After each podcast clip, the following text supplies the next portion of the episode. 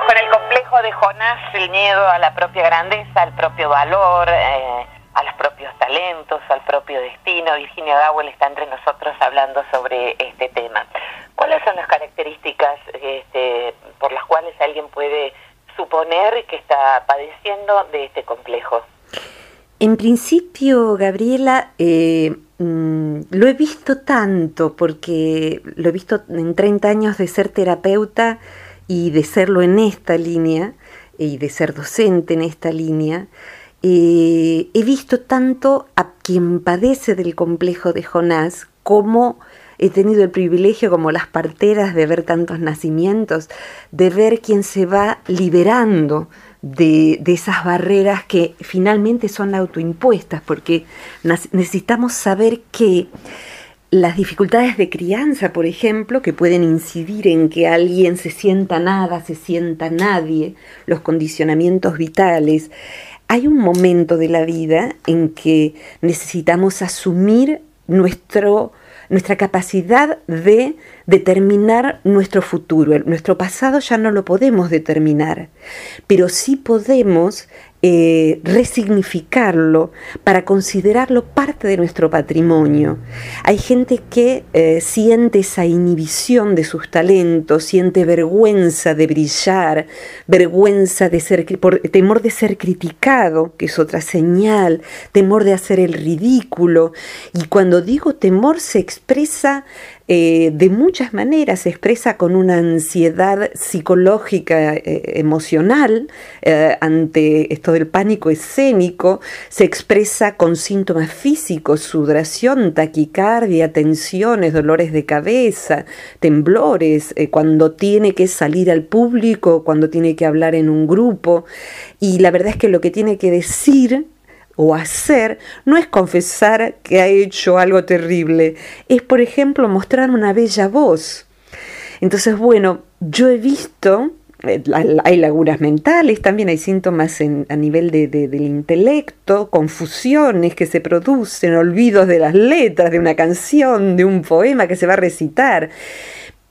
Pero he visto, decía también como partera, la belleza de quien se empeña en superar eso y va saliendo a la luz y va desarticulando esas trampas que se tiende a sí mismo. Y diría yo que un punto de inflexión es la desdramatización. Porque en verdad, eh, en el momento en que yo voy a salir al público a decir un poema, y el complejo de Jonás me agarra y quién soy yo para brillar y no lo sé y yo no yo me dedico a otra cosa y voy a hacer un papelón y, la verdad eh, qué importa eh, basta dar una vuelta por el hospital de niños, basta remitirnos a nuestros propios momentos verdaderamente difíciles y darnos cuenta de que ninguna de esas cosas es grave digamos que si yo tengo que hacer una, siempre digo, una operación intraocular y eh, todavía no rendí la última materia de oftalmología, sí, digamos que no es un complejo de Jonás, es sentido común. Pero la mayoría de las veces en que el complejo de Jonás nos atraganta, son cosas que de, de, sacarle gravedad y reírnos más de nosotros mismos, lo, lo natural sería que las disfrutemos y que inclusive si nos sale mal, nos salió mal eh, y nadie murió por eso, si nos reímos de eso todos juntos, eh, necesitamos agregar gracia a nuestra vida y aprender a disfrutar de sí mismo. A veces lo vemos como un pecado, como una cosa narcisista, egocéntrica. Pero si yo estoy partiendo del punto de que lo sagrado está en mí, ¿Cómo yo no voy a disfrutar de lo sagrado de mí? ¿Cómo yo no lo voy a dejar expresarse? ¿Qué? ¿Lo voy a dejar preso toda la vida dentro de mí? La otra vez di una conferencia, Gaby, sobre esto y cuando la charla terminó, hace poquito, hace menos de una semana, venía la gente muy conmovida allí en la posada del té, agradecer. Y a cada uno yo siempre le pregunto el nombre cuando viene a, darme un abrazo, agradecer, los miro a los ojos, me gusta tanto eso. Pero a cada uno esta vez le pregunté, ¿y qué vas a hacer? ¿Qué vas a hacer con esto?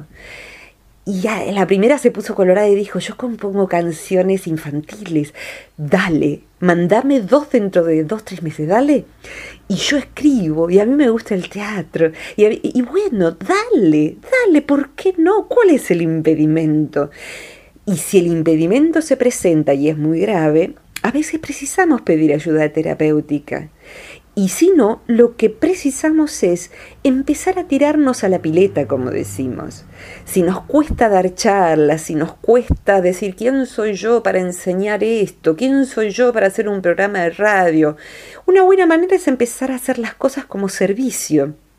Entonces, dar una charla para las, chicas de un hogar, para una zona carenciada, dar una charla en una biblioteca gratuita a cambio de alimentos para tal lugar, si el tema es dar una charla, o hacer un programa de radio, o cualquier cosa, eh, tocar, tocar música, ok, hacemos un concierto y juntamos juguetes para los chicos de eh, para Navidad. Entonces, si uno eso al servicio, quizá me empiece a animar. Es ir desensibilizándose a algo que, ¿sabes qué? Alguna vez lo hemos hablado esto. El miedo que atenaza más generalizadamente a los seres humanos no es ni el miedo a la inseguridad, ni el miedo a la muerte, ni el miedo a enfermedades terribles. Eh, porque hay gente que no le teme, por ejemplo, a la muerte y sí le teme al ridículo.